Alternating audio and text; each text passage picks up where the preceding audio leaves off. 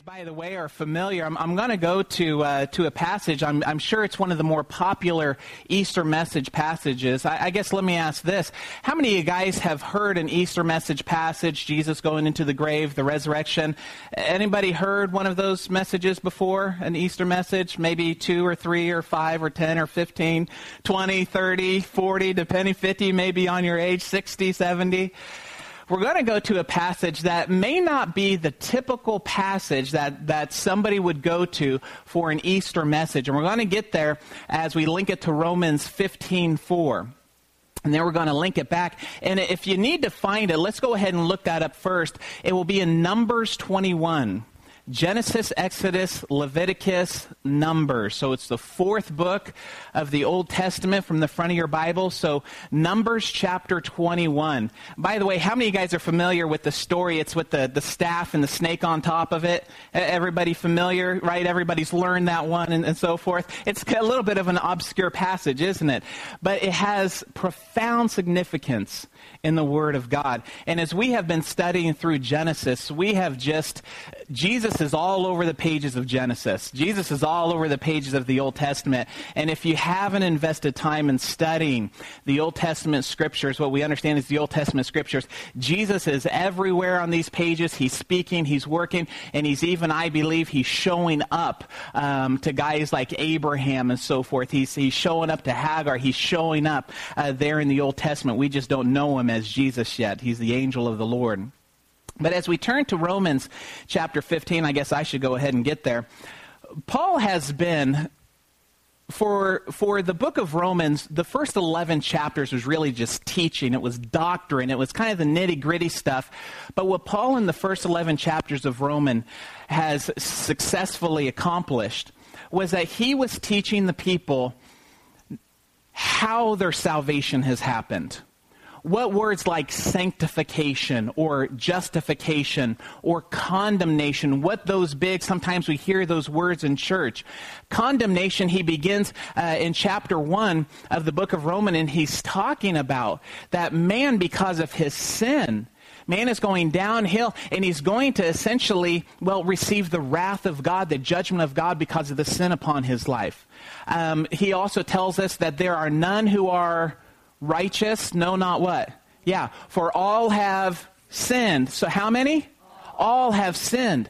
And so Paul has been laying down this groundwork that, that God has to judge in his holiness and his righteousness. He has to judge sin.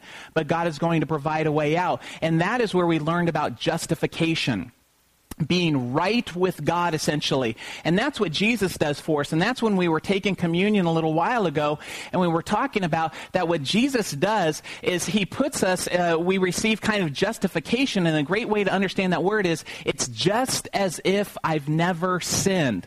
And guys, you're sitting out there today and you're thinking, okay, well, I've been in church, maybe I'm Christian, whatever the situation may be, but I'm pretty sure, Steve, that I'm sinful, that I still have sin. You may recognize sin in your life, and others around you may recognize sin in your life, but you know, if, if you have accepted the love of God into your life, do you know what He never, ever will see in your life? He'll never see sin. It's just as if that's the way that God looks at his children now, just as if you've ever sinned, just as if you've never sinned. You know how a parent sometimes has a hard time seeing the faults of their children? They're just little angels. Well, just take that to the nth degree, and that's how God, but God, sincerely, He can look at His children and say, There's no sin there. I'm not confused about it. There's no sin. Why is there no sin? Because Jesus paid all the consequences for our sin at the cross. It's all obliterated. There's no judgment there any longer. So he's going through that and he gives us the Old Testament character of righteousness, of who represents righteousness and who's the guy in the Old Testament that represents what being right with God is. That was Abraham. And we see this man, Abraham, and it says this he was right with God because of what? It was by faith because he believed in God's word. Now, here's a, here's a question for you guys.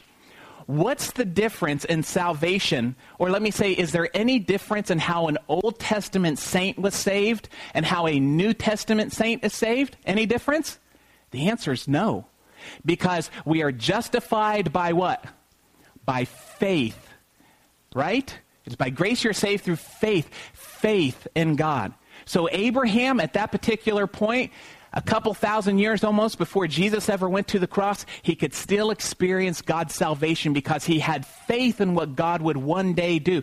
The only difference between the Old Testament saint and us New Testament saints is the Old Testament saints were looking forward one day to what God would do. And they praised God and they worshiped and they said, The Savior's coming, the Messiah is coming, and that brought salvation to their life. For us today, we look how? We look backwards at what was accomplished. By the way, was anybody there at the crucifixion to see that Jesus was actually crucified and put in the grave and then three days later? We weren't there, right? But what we do is we look back and in what? Faith, we believe that Jesus came out of that grave. Amen? And that's what, that's what Easter is about, that Jesus walks out of the grave. And what that means for you and me is that he has paid the penalty for our sin. He has taken us not only from the place of sin into righteousness with God, but then He offers us a brand new life that is not anything like the life that we could ever experience in this world. It's not a life of flesh, but it's a life that is led and empowered by the Spirit of God. And that's what in chapter 11, the last teaching section in the book of Romans, Paul says, he's looking at his life and he says, Who can save me from this body of death? Oh, wretched man that I am, who can save me from this body of death? And he says, Praise be to God through Christ Jesus. He can save me. And then chapter 12, in my Bible, it goes to the top of the page right here, and that's where Paul says, Now, I've told you guys in the first 11 chapters all how God has accomplished your salvation, what He has done for you. He has claimed you as His children. You now have an inheritance in Him. He wants to empower you. Now that He's done all of this, now He tells us, in view of God's mercy, chapter 12, verse 1, to offer your bodies as what? Yeah, holy and pleasing to the Lord, for this is your spiritual act of worship. And then he says you will be able to know what God's good, pleasing, and perfect will is for your life. I want to bring this up again. It'll be redundant for some of you guys.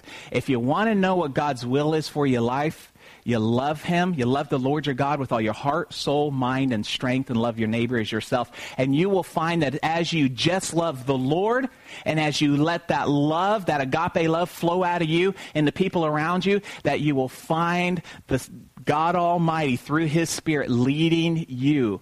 Philippians 2 tells us that He puts His will, that God will actually plant His will into our lives, and then He'll go through and He'll accomplish what His will is in and through our lives. Isn't that a cool thing to think about? So many people are confused. I don't know what God wants me to do. All God wants you to do is just love Him with everything you have.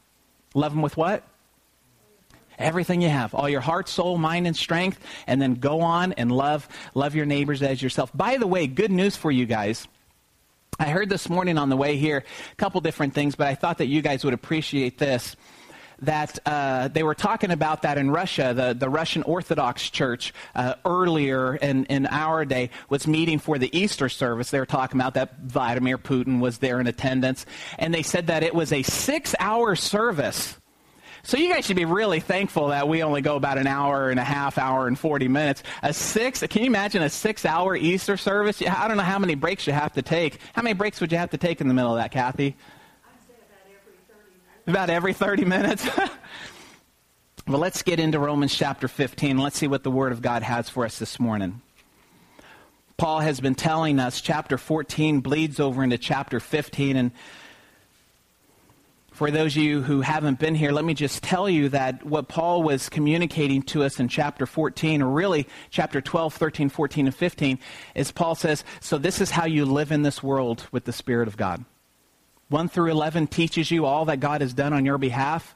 12 through 15 is going to teach you how to live in this world. He even deals with how do you handle being under a government that isn't very God honoring?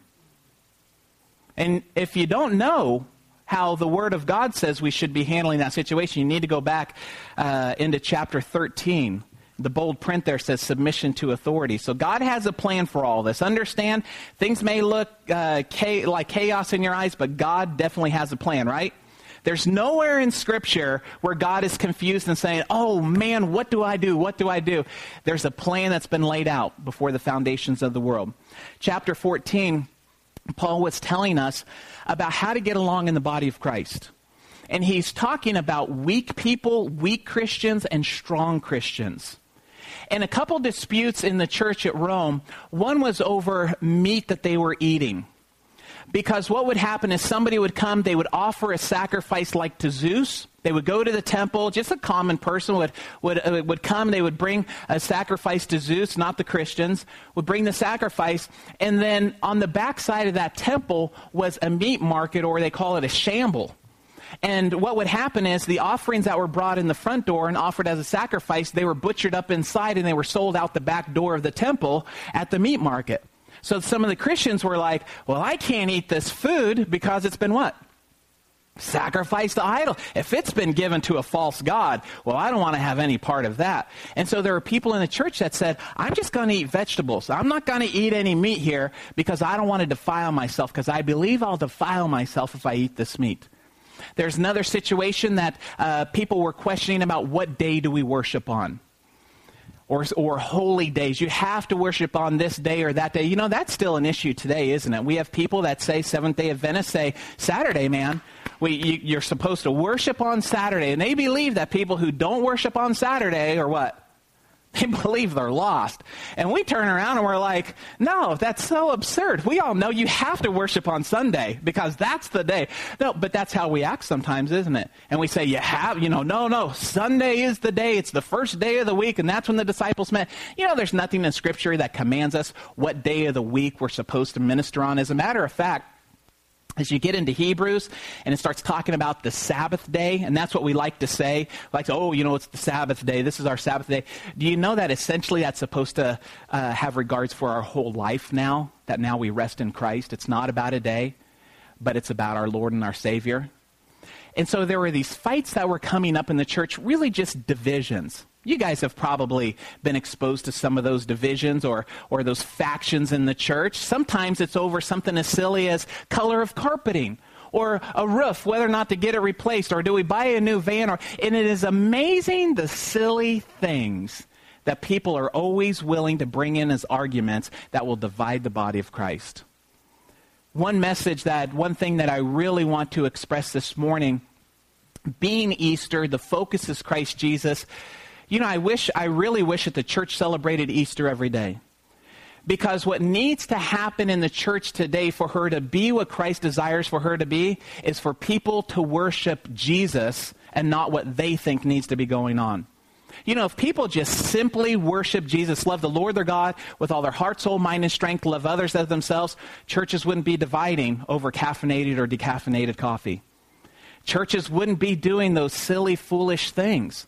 And I tell you what, this message here, Paul is saying that if Christ is the emphasis of your gathering, well, he's going to be glorified. And all these piddly little things about worship style, music types, here's a big one today translations.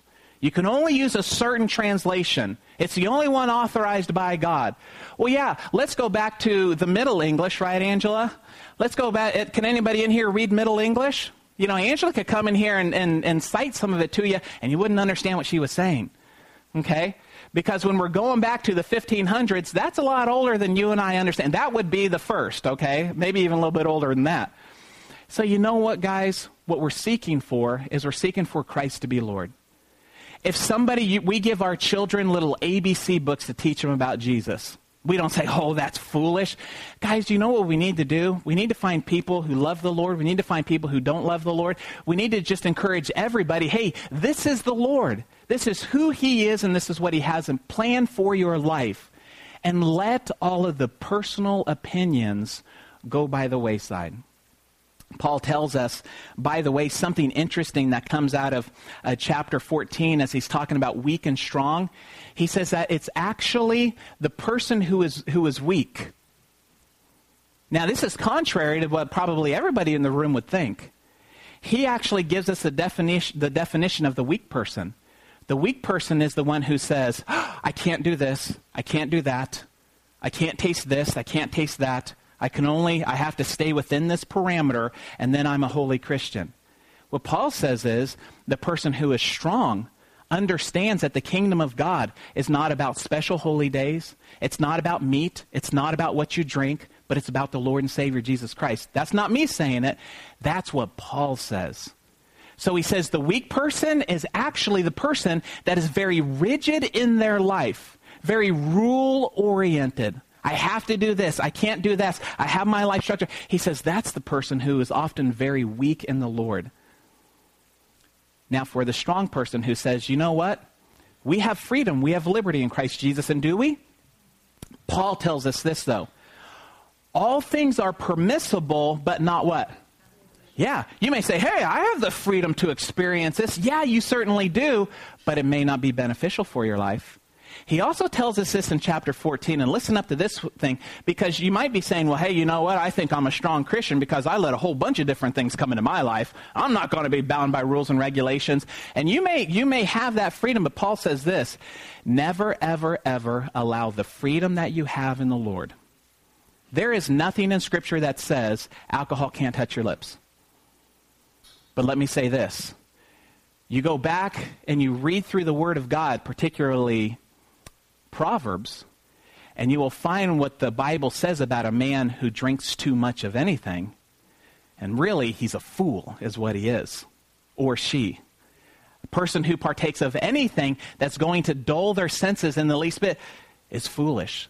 Well, Paul tells us in chapter 14 of Romans as he says this You may say, I have the freedom to bring this into my life and to experience. They say, All things are permissible.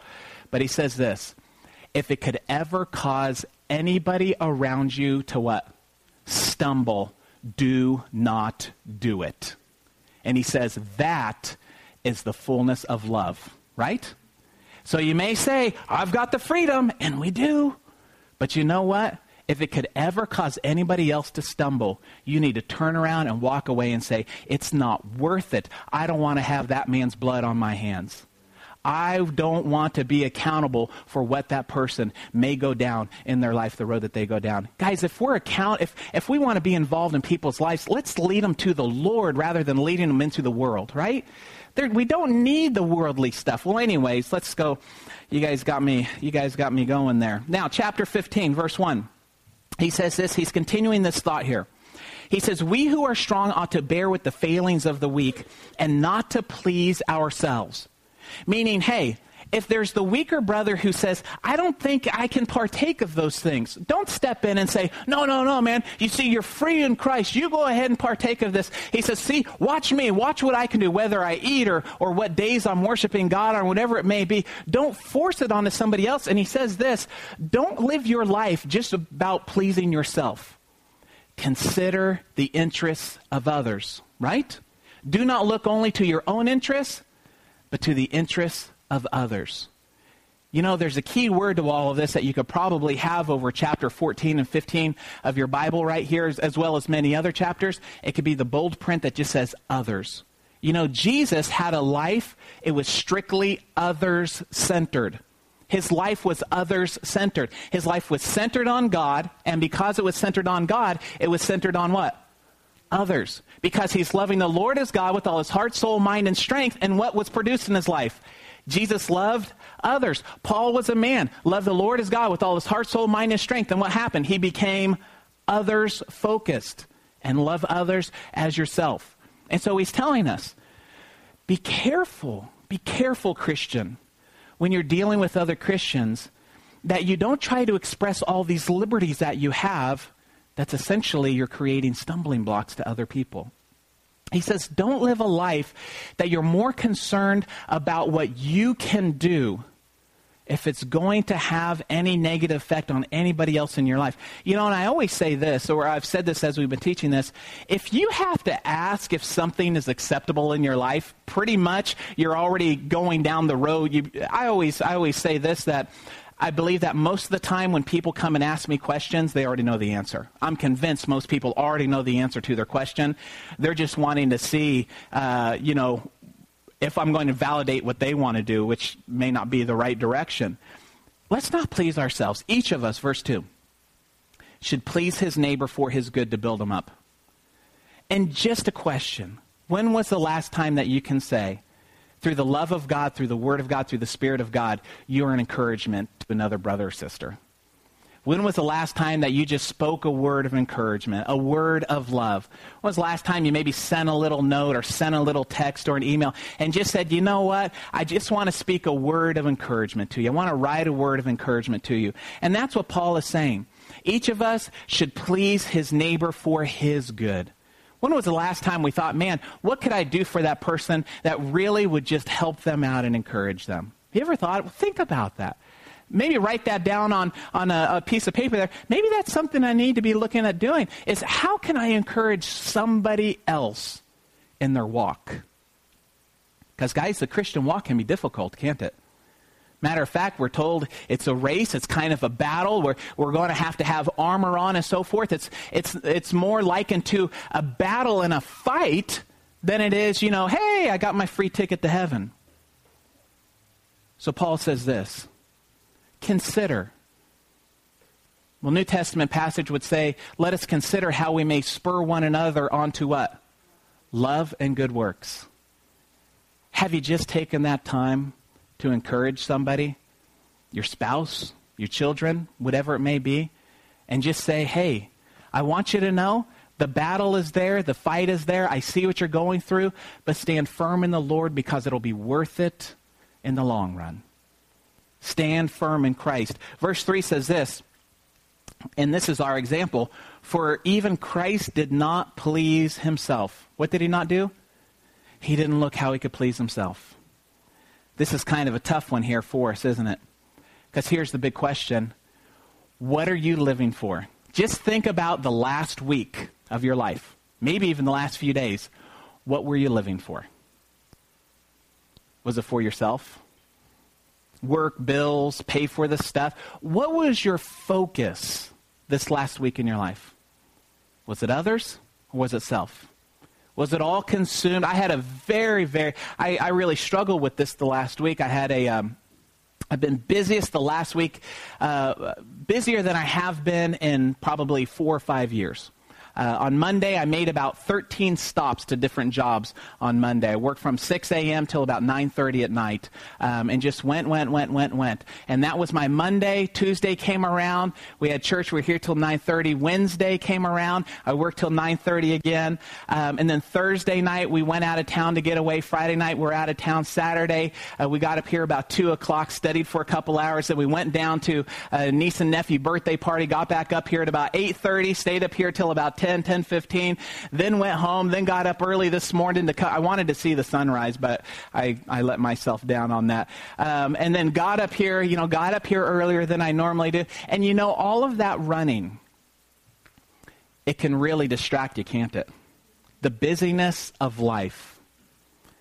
And man, I tell you what, I struggled all week with trying to keep the main thing the main thing. It was a fight. You guys ever have that struggle? Keeping the main thing the main thing. You know, you can work real hard and be real busy and accomplish a lot of things, and Christ still be the emphasis of it. And that is what we need to strive for. And there's going to be times when maybe we're not as busy, and that's typically when we get lazy. But guys, our goal, our emphasis is to keep the main thing the what? The main thing. He's Christ, our Lord and our Savior. He's Lord over all. The question may be for you and for me what have we been living for? Christ lived for others. Paul's given us the example of living for others. Peter shows us the example of living for others. John gives us the example of living for others. Now, take those examples and do likewise. For even Christ did not please himself, as it is written, the insults of those who insult you have fallen on me. And then verse 4. For everything, and this is where I want you to go ahead and tune in right here if you haven't been tuned in for everything that was written in the past. When was it written? It was written to what? Okay, so everything that we have from this point going backwards to Genesis 1, it was written when? In the past, but what's the purpose? To teach us. Meaning that there's something in all of this that you and I are supposed to know. We're supposed to know what's on the pages of these. And it's not just, you know, oh, yeah, well, I did my due diligence. I did a little Bible this morning. No. What Paul is saying here is that which was written in the past was written to teach us something. Guys, we're supposed to be students of this right here. It is a shameful thing when we can, we can tell more about what's going on in television shows than in the Word of God. But don't take that as a criticism. Just say, hey, you know what? It seems to me I've got my priorities off just a little bit and set them straight. Because that which was written in the past was written to what?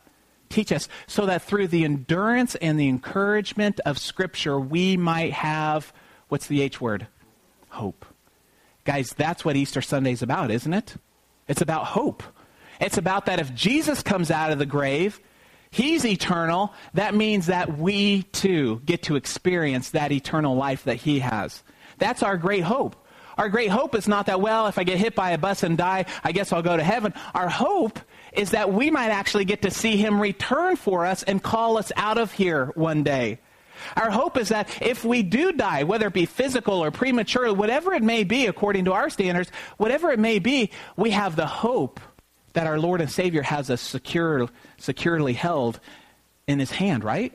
He says, Nobody can take you out of my hand. Nobody can take you out of my Father's hand. But look at, he says, everything that was written in the past was written to teach us something. So that through the endurance and the encouragement of Scripture, we would have hope. The question is this What do you hope for in life today? Hoping to be successful in your work, hoping to have a, a, good family, hoping to have healthy kids, hoping to just make enough money to pay your bills and get ahead, hoping to buy some new toys or some new things, whatever it may be, get some new outfits, whatever it is, hoping to just, you know, be successful in the world, hoping to get a leg up in this world. Is that what your hope is, or is your hope in Christ Jesus? Because I tell you this, if your hope is in anything in this world, it's going to leave you dissatisfied. Scripture tells us there are three things and this will be a pretty good, this is a good way for you to determine what you're running for in your life because these things might kind of might kind of prick you a little bit. We see it popping up in the Garden of Eden when Satan was tempting Eve, and we see it popping up whenever um, Jesus was tempted in the wilderness. And I think First John chapter two, he actually cites these three things for us. These are the three things that the world comes after you with, and this is this is how the world gets you. And this is what happened to Eve in the garden. Lust of the eyes. She looked at the fruit. Man, that's good looking fruit. If there's ever a good looking fruit, that was a good looking fruit. Lust of the eyes. We understand that, don't we? Lust of the flesh. Mm, not only is it good looking fruit, but I bet it what? I bet it tastes good. Lust of the flesh. And then the third one that Satan comes after with is the pride of life. And, and for us today, it might be this well, I can afford it, so I shall have it. Isn't that sometimes our mentality? I can buy it. I can purchase it. I can afford it. I can handle it. Oh, no. Lust of the eyes, lust of the flesh, pride of life. I'm a master of my own destiny, master of my own universe. Pride of life. I'm powerful enough. I'm wealthy enough. I'm influential enough. I've made good decisions in the past, so that means all the decisions I make in the future are going to be right. Just because you can do something doesn't mean it's right. All things are permissible, but what? But not beneficial. Let's go back to Numbers chapter 21. I love this passage of Scripture because it is so not the norm of what we would preach on a, on a typical Easter message. And I want you guys to know that I'm not doing this for the sake of just being different. It's this as I was studying through Romans chapter 15, and we'll see if we get through the first 13 verses back there um, this morning. But what Paul is telling us is he says there's things that are written in the Old Testament to help us understand just how mighty God is. And that is why we have to go back. We have to continually be in the Word of God because it builds our understanding of who He is, the plan that He's always had. And you may be sitting here thinking, I'm not sure God has a plan for my life. I can tell you, you're absolutely wrong. God has a very definite plan for your past. Matter of fact, uh, in regards to a baby dedication, He tells Jeremiah, I knew you before you were what? Before you're even formed in the womb. And I already had plans for you, Jeremiah, before you were born. Did God have a plan for Jeremiah? Yeah. God have a plan for David? Absolutely. Does God have a plan for everybody? Most certainly so. God has a plan. Here in this passage here, I was thinking about the crucifixion, the resurrection, and all of that, and I thought, there's so many areas in the Old Testament that God has spoken to us. He has kind of given us a picture of what he was going to do one day with Jesus. Just recently, we studied chapter 22 of Genesis and it is where God tells Abraham, Take your son, your only son Isaac, and offer him up to me. Make him a sacrifice. And God says, I will show you the place that you are to go. And in that chapter, there's three times, I believe, that God was very specific that they go right where he said. You know why? Because the very same place where Abraham takes Isaac to sacrifice him, and then the angel shows up and says, Oh, stop. But Abraham's heart was proved faithful to God, right? That very same spot, more than a thousand year later, is when Jesus is right where Jesus is going to be crucified on Calvary. God was very specific about where Abraham needed to go, right? And see, that was written in the what? In the past. And then Jesus, 1500 years later, shows up on that same very mountain area and he's put onto a cross. God was showing us that he wasn't going to require that Isaac could never be the sacrifice that mankind needs. But what that passage of scripture, what God was telling us, is that God is going to become a sacrifice himself. And that is the only thing that can save a man from their sin. So check this out because this is a this is something here that uh, verse four of chapter twenty one in Numbers. Are you guys there? Say there. Okay. Verse 4 They traveled from Mount Hor along the route to the Red Sea to go around Edom. But the people grew impatient on the way. They spoke against God and against Moses. So they just came out of Egypt. They're wandering around the area. And all of a sudden, like typical humans, they begin to grumble, right? We're all familiar with that. It's, it's everybody else that grumbles, right? Not us. And they said this they spoke against God, verse 5, and Moses, and they said, Why have you brought us up out of Egypt to die in the desert? There is no bread, there's no water, and we detest this miserable food. What's that miserable food? Manna. And it was the great provision of God for them, right? Then the Lord sent venomous snakes among them. They bit the people, and many Israelites what? died. The people came to Mo and they said, We sinned. What did they do? They sinned when we spoke against the Lord and against you. Pray that the Lord will take the snakes away from us. So Moses prayed for the people. The Lord said to Moses, Make a snake, put it on a pole, and anyone who is bitten, here's something you should highlight, can look at it and what? Live. What do they do? If they look at it, what happens? in order to live, what do they have to do? They have to look at it. So Moses made a bronze snake, put it up on a pole, and then when anyone was bitten by a snake and they what? They looked at the bronze snake, they or he lived. Does that sound like anything you know? Well, let's go over. The picture here is this, just so you guys have the picture. The people were grumbling oh man, we got to have this manna again. We got to go. It miraculously appears every morning, but they've lost the, the thrill of that. So, but they still go out, oh, I guess we'll eat it and so forth. And they start grumbling. No water. We don't like the food. We don't like it out here. Are we just here to die? And they start grumbling. Well, God sends snakes, venomous snakes to come into the camp. Now, what we should understand is this. These snakes, when they bite somebody, nobody gets healed from these snake bites means that everybody who gets bitten by these snakes, they may not just drop dead like the black mamba or whatever it is, but they may die in a few hours or they may die the next day. These are, we're to understand that these are snakes that bite people, and everybody who's bitten by the snake, what? dies. Guys, what you and I should understand, just catch this. The picture is this. We've all been bitten by sin. And everybody who's bitten by sin, what? Dies. Right? There's none righteous. For all have sinned and fallen short of the glory of God. The wages of sin, or what you get from your sin, is what? Death. Got the connection there? We've all been bitten by death. The sting, it's there. But God makes a provision, doesn't he, for the Israelites? He tells Moses, make this bronze snake. And bronze in the Bible, anytime that you see bronze, you Bible students, what does that signify for us? Judgment. Remember the brazen altar that's out there where they made the sacrifice, they burned the fat and the meat and all of that? It was bronze, and that's talking about the altar of sacrifice. It's judgment. It's the judgment of God coming upon there.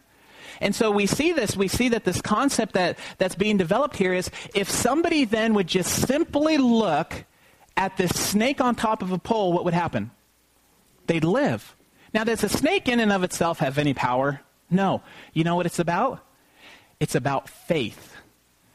God, people, God has commanded me to make this snake. I put it up on a snake, uh, stick. If you are bitten by a snake, and you're going to die. If you look at this snake, you will what? Now, it required, what's the F word that it required for them to be able to live? They had to look on the snake in faith and believe that if God says, if I look at the snake, I'm going to what? Live. Let's turn over to John chapter 12, if you would, please because I want you to know that this is one of those stories that was written into pa- in the past to what? To teach us. Matthew, Mark, Luke, John, chapter 12. So that through the endurance and the encouragement of Scripture, we might have what? Hope that we truly do have a Lord and Savior. And you may be sitting, sitting, sitting there saying, you know what, my life, I'm just having a good time, whatever it may be. Guys, you need a Savior. I don't care who you are, I don't care how old you are in this room, you need a Savior. If you don't have a Savior, it means you have sin. It means that you've been bitten by sin, essentially, and you're going to die in your sin. That's what Jesus tells the religious elite. He says, If you do not believe what I say, he says this. Um, well, he says, If you do not believe what I say, you will die in your sin. And guys, let me say, Every person who does not look upon Jesus Christ as their Lord and Savior, every person who does not realize what Jesus has done on the cross on their behalf, they're going to die in their sin. Did you know that everybody is eternal? Our souls are eternal. Now, some people will experience eternal life. Jesus says there's two roads. The rest, the majority, will experience eternal what? Death in a place that Scripture tells us ultimately is the what? The lake of fire. Do you know you're either going one way or the other? One path or the other. There's no middle ground. There's no, you know, well, I think I'm a mostly good person. I, I, do, I do nice things for people. Guys, all God's trying to do is saying, you know what? You realize you have sin. I know you have sin. Would you accept the provision that I'm providing for you to pay for your sin? And that's what God's doing. And He says, look, I'm going to put the provision for you right on a cross. And here, some 2,000 years later, we're still celebrating the cross on Friday, the resurrection on Sunday, because it's God's picture of his love, his salvation for mankind. You may be saying, well, I'm not really sure if that snake thing really links to Jesus. Well, we're going to look at three, uh, three passages here in John. Let me get to John chapter 12. Look at what it says here. John chapter 12, verse 32. So, what Moses had to do, he put the snake on the pole and he lifts the snake up in the air so that people could see. It had to be higher, probably, than the tents and so forth. Look what it says. But I, this is Jesus speaking. When it's red letters, who's speaking? But I, when I am lifted up from the earth, sounding like anything already? When I'm lifted up from the earth, will what? Draw all men to myself. And he's saying, I'm going to be lifted up so that men can look upon me. Let's look over at John chapter 6, verse 40. Just go backwards just a little bit there.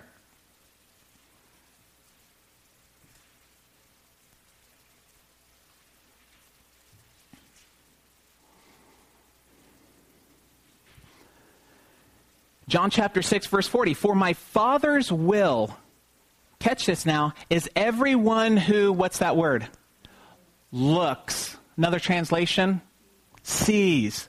Anyone who looks. What did the Numbers 21 passage? That they must what? Look at the snake and then they would live. Look at what Jesus says. That everyone, what my father, look at what he says, my Father's will. Scripture tells us that God's desire is that none would perish, but that all would come to repentance. Jesus says, My Father's will is that everyone, all of mankind, is being given this invitation. Uh, invitation.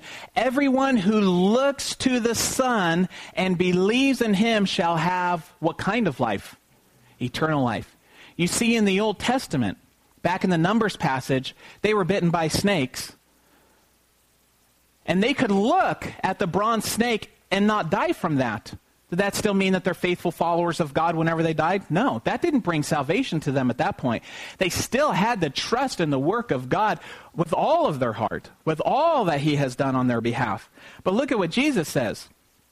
Anyone who looks at me, the one that's up there on the pole, and looks at me and believes that salvation is accomplished through my work, will have what kind of life? Now, catch this. You may think that eternal life is living forever, but that's not what Jesus says. Jesus gives us the definition. John 17, 3. I'm going to loosely paraphrase it. Jesus says this Eternal life is this, to know the Father and to know the Son. What is eternal life? It is to know God and to know Jesus. Now, that word know going from Hebrew to Greek to English, the word there, whether it be in Hebrew or Aramaic, what the word is saying there to know, it's the kind to know, well, when it would say a man knew his wife. And it's talking about that physical intimacy. When Jesus says eternal life is to know the Father, he's talking about an intimacy that goes much deeper, much further than a man can even have with a woman. And Jesus is saying your salvation, your eternal life, is knowing the Father and knowing the Son. Isn't that amazing? Eternal life does not happen because we just say a prayer. Eternal life, well, why is it eternal life? Because there's only one who's eternal, and who is that? It's God. What it means is this when we become connected to God, He is eternal, we become what? Eternal life. He is eternal life, and He imparts that to you and to me. Well, that's John 6. Uh, now, look, one more. John chapter 3. Turn there with me quickly. Should only be a couple page turns for you. John chapter 3. What's the most popular verse there? John 3:16. Now, I'm always I'm always a little frustrated with myself when I'm studying through and I'm shocked with verses that are right beside other verses that I know very well, and I'm like, huh, I had no idea that that said that there. And this, this is probably going to shock you. Brad, can you make sure those doors are closed, please? Look at what verse 14. Now, you guys know verse 16, right? God so loved the world. Look at verse 14. Red letters, who's speaking? Yeah, catch this. Listen. Just as Moses lifted up the what? sounds just like that Numbers 21 passage. This is Jesus citing the number 21 passage. So the Son of Man must be lifted up that everyone who believes in him may have what? Eternal life. Isn't that amazing? This is Jesus now saying that which was written in the past. That passage about Moses and the pole and the snake and the people didn't die whenever they put their faith in, the, in, in God's provision there. He says that was written in the past to what? Does Paul say? To teach you about one day what God was going to do and fulfill that salvation through Christ Jesus. Guys, passages like that just blow my mind. You know what? Those are that's what the Old Testament is about. Everything in the Old Testament is pointing us towards what God is going to do, what God what would one day do in and through Christ Jesus. So we so that which was written in the past was written to teach us so that we would have endurance and encouragement and hope. When we see the endurance of what people went through there like Abraham, when we see, when we're encouraged by what is written there, we then are strengthened in our hope that if God did it for Abraham, God's most certainly going to do it for me, and He's going to do it for you. And that's our hope. You see, hope is not something where I just cross my fingers and just really hope for the best. No, no, no. Faith tells us, faith is being sure of what we hope for. What we're hoping for is for Jesus to come and reclaim us to claim us, I should say. Our hope is that at any minute our master could come back and we want to be found worthy whenever he returns. Our hope is that he has conquered sin and death. We know that, and now by faith we wait for him. But still today, anybody here in this room pictured Christ on the cross on Friday or Saturday or Sunday? Anybody think about that, that Calvary picture there? With the cross? Yeah, eh, we've all probably seen pictures of it. And we look at that and we have hope because we, we can go back to a simple passage like number 21. And guys, there's dozens of them all through the Old Testament that's just like this. That says that God's going to save mankind. And it's not by mankind's work, but it's going to be by God's provision. And that's the key. Let's look over at Matthew chapter 20. That's telling us about the crucifixion of Jesus. Now, Jesus kept telling his disciples when he's coming to the end of his ministry, he kept telling them, I've got to go to Jerusalem. I'm going to Jerusalem. I'm going to be arrested. I'm going to be put on trial. I'm going to be crucified. Matthew chapter 20.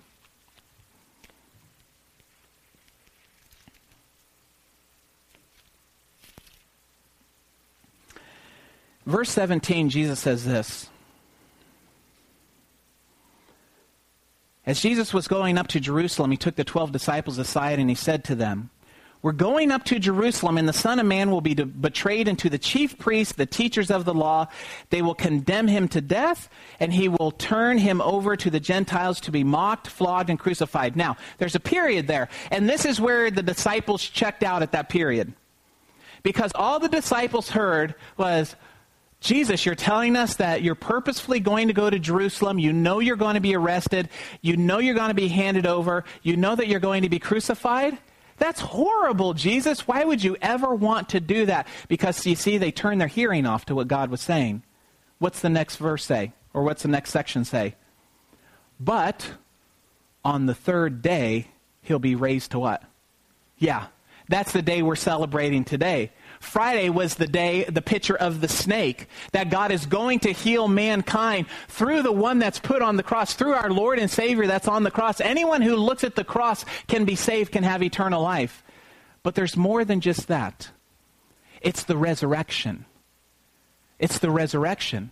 Because what the resurrection means for you and me is we're no longer left in our old sin state, but that God gives us a new what?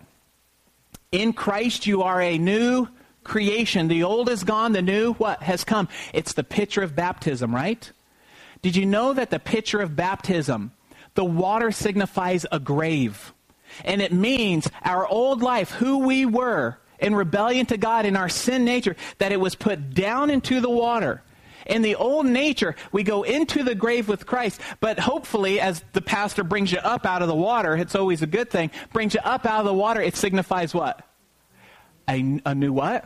A new life. Here's just the question. Are you proclaiming you're living a new life, but it certainly still looks like the old one that you used to live before Jesus? Or before you said you came into relationship with him? Or is your new life, and we talked about this uh, just a Bible study two ago, are there things that God once liberated you from in your life that now you're going back and playing with, dabbling just a little bit? Maybe one time there's a proclamation, hey, God took this desire from me. And all of a sudden now you find yourself going back, playing with it a little bit under the pretense of, hey, I have the freedom to do this. But you see, at one point in your life, there was no benefit in it. And let me say, if you bring something back from your old life into this new life, there's not going to be any benefit from it. It's going to be dangerous, and it's going to be like a snake that bites you. On the third day, do you know what? Jesus is telling his disciples, I'm going to die, but I'm going to come back to life again. Do you know that God gave us that picture in the Old Testament through Jonah, right?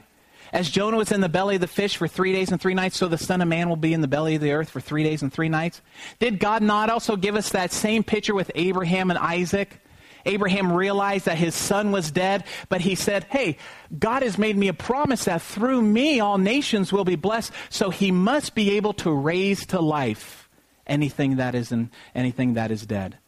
And so we have these passages in the Old Testament that's telling us all about this resurrection. Not only the crucifixion, but the resurrection as well. Look at Matthew chapter 16, and then we'll go to 12 just quickly. And it's the same thing. Jesus was telling his disciples over and over and over again. Matthew 16, 21. From that time on, Jesus began to explain to his disciples that he must go to Jerusalem, suffer many things at the hands of the elders, the chief priests, the teachers of the law, and that he must be killed, but on the third day, what? Be raised to life again. Look at Matthew chapter 12. And this is the passage, I believe, with Jonah.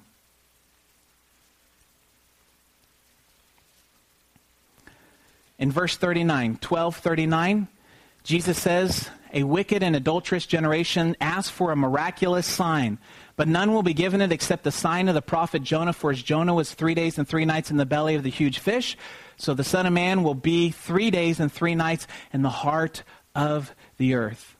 What's your hope today? What have you been, question, your attention please. What has been your hope just the last few days? What have you been living for? Is the emphasis of your life. Jesus said that if any man would come after me, he must deny himself, right? Laying down your life, and what? Pick up my cross and follow me. Follow my. Jesus says this You're truly my disciples if you, what? Obey my commands. You see, there's a problem today in the contemporary church, we like the idea of getting saved, but we don't really like the idea of following Christ. Guys, we need to recognize maybe maybe you don't know Christ. Maybe you don't know Jesus. Maybe you haven't received the grace that is just grace is something you don't deserve and God just handed out there saying, "Hey, here, your sin is going to condemn you to eternal death." But here, what I'm giving you is free. Do you want it? Do you recognize it? Do you understand your need? And you have to ask that question. Because the question is this what are you living for? To, what is your hope in? Trying to make a little bit more money? Trying to get a few more things? Planning ahead, you know, the good times and what's going to happen? Are you looking forward to retirement, planning for retirement? Or is your hope simply in Christ Jesus? Remember the hymn? My hope is built on nothing less than Jesus' blood, yeah. I dare not trust. Well, anyways, I don't want to go too far into it. I'll get confused. What's your hope in? Your great hope. What is it today? When you came to church, when you came here, was it to see a baby dedication? Was that what you're hoping to see? John the Baptist questions the religious people who were coming out and he says, What were you guys hoping to see out here? Seeing some kind of a show? Or have you come to hear about the Messiah? Let's look at one last verse here. It's Philippians 3:10. Paul's going to give us Matthew, Mark, Luke, John, Acts, Romans, 1 Corinthians, 2 Corinthians, Galatians, Ephesians, Philippians.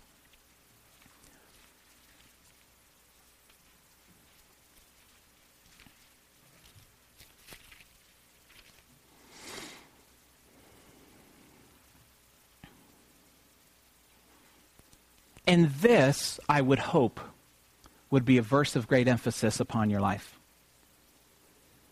Philippians 3:10. This is Paul, right? This is a guy who wrote pretty much the whole New Testament, the majority of the New Testament. And this is what he is writing. He says, "I want to know Christ and the power of his resurrection." Isn't that interesting? He says he wants to know Christ. And I think most people say that. I want to know Christ. Have you ever thought about the power of his resurrection? Resurrection means new life for you, means great hope coming for you, means an inheritance that is being held, meaning that something's being prepared for you, Jesus tells us. I not only want to know Christ, but I want to know about the power of his resurrection here. And I want to know the fellowship of sharing in his sufferings. Think about that phrase for a second sharing in the suffering of Christ. That's going to happen when you're not self focused. When you become others focused, you're going to understand what it means to suffer for Christ.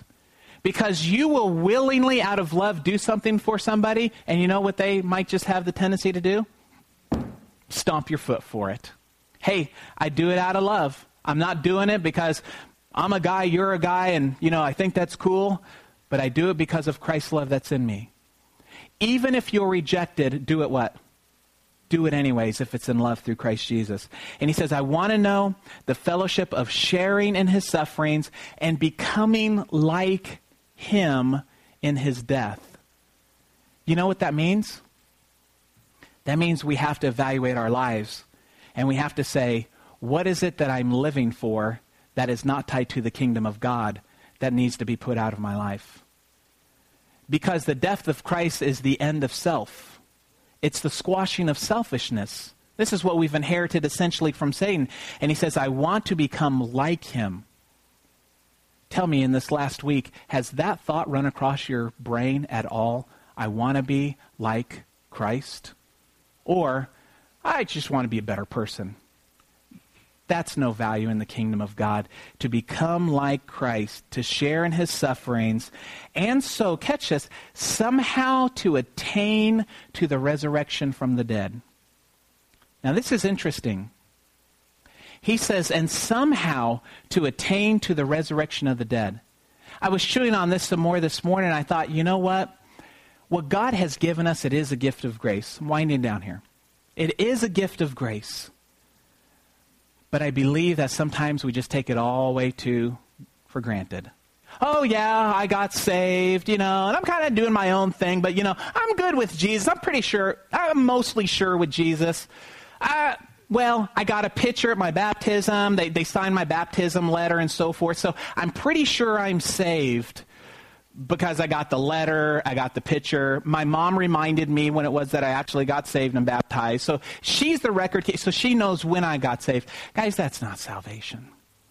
If somebody has to tell you when, when you accepted the Lord, there's no salvation in that.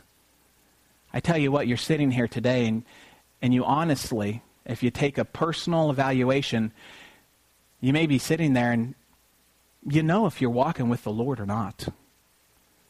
I don't have to even give an invitation. You know if you're walking with the Lord. You don't have to come up here and say, oh, man, I'm not walking with the Lord and it's been horrible. Now, you know where you're at and you know what God is providing for you. We went all the way back to an Old Testament example, didn't we? To show back there, 1,500 years before Jesus goes to the cross, God was showing us, God was showing those people how he was going to save them. By a Savior that's going to become the Lamb of God who would be slain for all the sins of the world. Paul says, I want to know about the resurrection of Jesus and somehow to attain the resurrection. You see, he never took his salvation for granted. He always praised God for what God has done on his behalf. And I want to encourage you. Maybe there's been that mentality of, well, I'm saved, I'm good to go.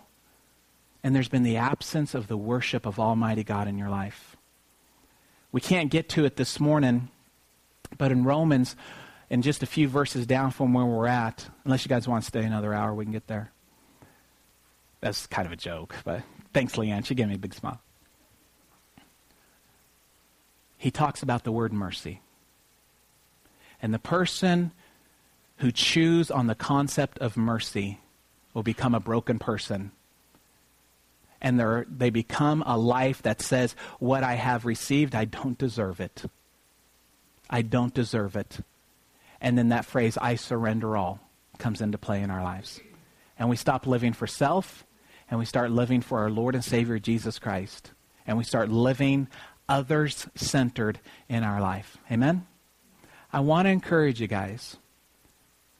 That which was written in the past was written to what?